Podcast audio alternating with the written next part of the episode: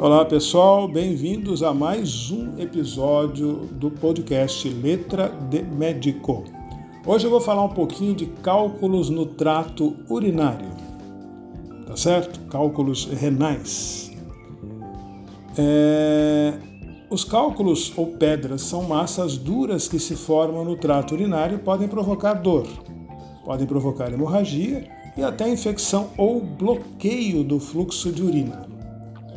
Os cálculos minúsculos podem não causar sintomas, mas os maiores podem causar dor intensa na área entre as costelas e o quadril, na região posterior, nas costas. Normalmente, um exame de imagem e uma análise de urina são feitos para diagnosticar os cálculos. Algumas vezes, a formação do cálculo pode ser evitada pela alteração da dieta, aumentando-se a ingestão dos líquidos. Os cálculos que são eliminados espontaneamente, ou melhor, que não são eliminados espontaneamente, são removidos ou por litotripsia ou por endoscopia. Litotripsia é aquela técnica usada com ultrassom que quebra os cálculos.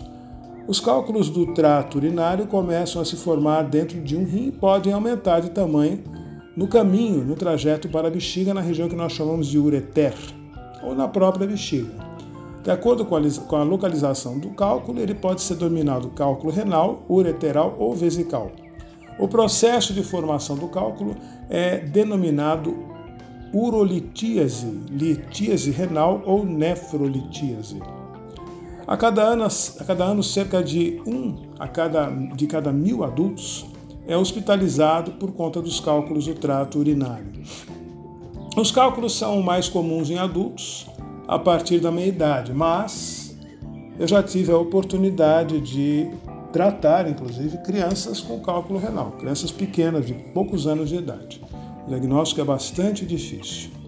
Os cálculos são mais comuns em adultos, então, mas o tamanho dos cálculos pode oscilar, desde os que são demasiadamente pequenos para serem observados a olho nu, até os que têm, por exemplo, uma polegada, 2,5 centímetros ou mais de diâmetro.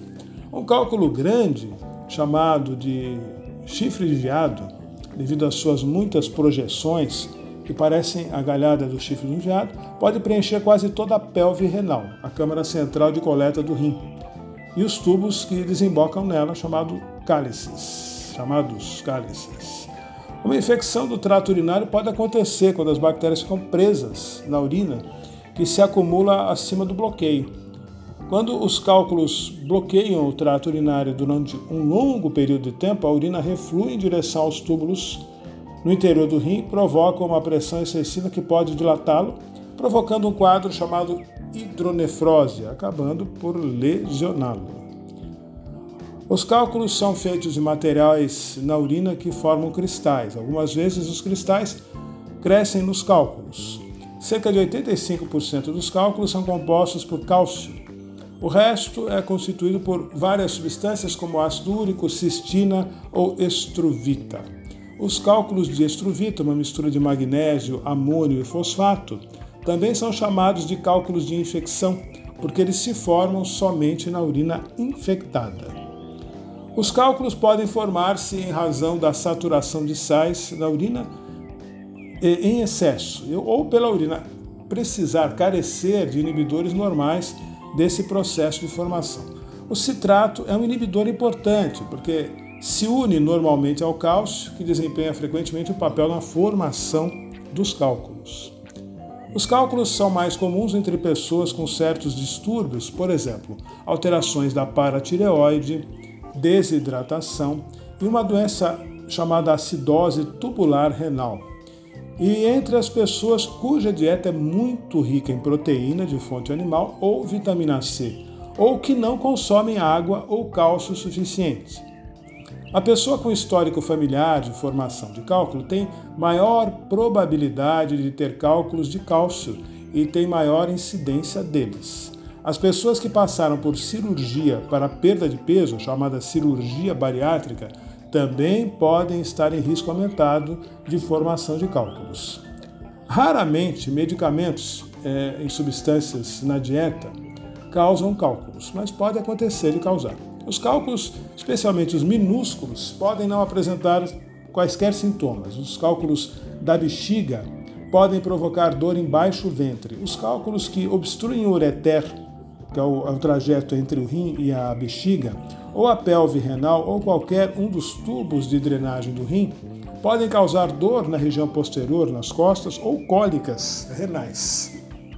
A cólica renal é caracterizada por uma dor intensa, intermitente, vai e volta, geralmente localizada na área entre as costelas e o quadril, que se espalha pelo abdômen e frequentemente se estende até a área genital. A dor tende a vir em ondas, gradualmente aumentando até um pico de intensidade. Então, fadiga por cerca de 20 a 60 minutos. A dor pode irradiar para o abdômen em direção à virilha ou testículos ou vulva, no caso da mulher. Outros sintomas incluem náuseas e vômitos, inquietação, sudorese, sangramento na urina. Né? Um cálculo, um fragmento dele pode aparecer na urina também. Uma pessoa pode sentir a necessidade urgente de urinar com frequência, a gente chama isso de polaciúria, especialmente quando o cálculo desce pelo ureter. Às vezes podem ocorrer calafrios, febre, ardor ou dor durante a micção, urina turva e com odor desagradável e até distensão abdominal. Né? A tomografia computadorizada sem contraste é indicada para o diagnóstico do cálculo renal. É, muitas vezes nós podemos ter diagnósticos diferenciais, né? que é muito importante, é, e a gente precisa só lembrar, eu vou só citar. Peritonite, que é uma inflamação do peritônio, uma membrana que envolve os órgãos abdominais, que pode ser causada por apendicite, por uma gravidez ectópica, uma gravidez fora do útero, né?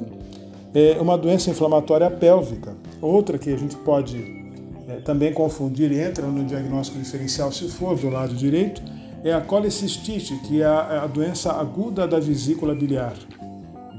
Outro quadro que confunde também é a obstrução intestinal, a pancreatite e um aneurisma dissecante da horta. Tá certo? Então nós temos ali a tomografia computadorizada como diagnóstico, como opção, o auxílio no diagnóstico, a ultrassonografia e as radiografias. A urografia excretora, que é usada é, com, com um, um contraste para a gente ver como é que o rim está funcionando, é, eventualmente pode ser utilizada também. E análise urinária. Né? É, determinando os tipos de cálculos para as pessoas com cálculos diagnosticados, os médicos frequentemente fazem exames para determinar o tipo de cálculo. As pessoas devem tentar recuperar os cálculos que forem eliminados. A partir daí, é, a gente pode é, fazer uma análise, os cálculos vão ser analisados, e dependendo do tipo de cálculo, pode ser necessário exame de sangue, urina, para medir os níveis de cálcio, ácido úrico, hormônios e outras substâncias que podem aumentar o risco de formação de cálculos. É? Em uma pessoa que eliminou um cálculo de cálcio pela primeira vez, a probabilidade de formar outro cálculo fica em torno de 15% em um ano 40% em 5 anos e 80% em 10 anos. As medidas para prevenir a formação de novos cálculos variam conforme a composição dos cálculos existentes. Beber grande quantidade de líquidos, 8 a 10 copos de 300 ml por dia, é recomendação para a prevenção de todos os cálculos. Outras medidas preventivas dependem até certo ponto do tipo de cálculo. Né? A gente tem uma série de considerações, cálculos de, de, são formados por cálcio, cálculos que são formados por ácido úrico, cálculos de cistina, de estruvita, né? Mas isso tudo a gente pode falar de uma outra vez para não ficar muito longo. E eu vou encerrar falando um pouco sobre o tratamento que é feito com medicamentos anti-inflamatórios não esteroidais ou opioides, né? dependendo da intensidade da dor. É, Algumas vezes é necessária a indicação da remoção do cálculo através de uma endoscopia ou de cirurgia, dependendo do problema, ou da, do ultrassom né, que você aplica na região do cálculo para quebrar as pedras que estão dentro do, do, do trato urinário e elas serem eliminadas. Né? A dor da cólica renal pode ser aliviada por anti-inflamatório. Se ela é muito intensa, como eu disse, a gente precisa usar opioides, morfina. Né? Já atendi casos assim tá certo? É, é o que eu falei do ultrassom para aplicação né, na, na, no, no aparelho urinário é chamada de litotripsia, tá bom?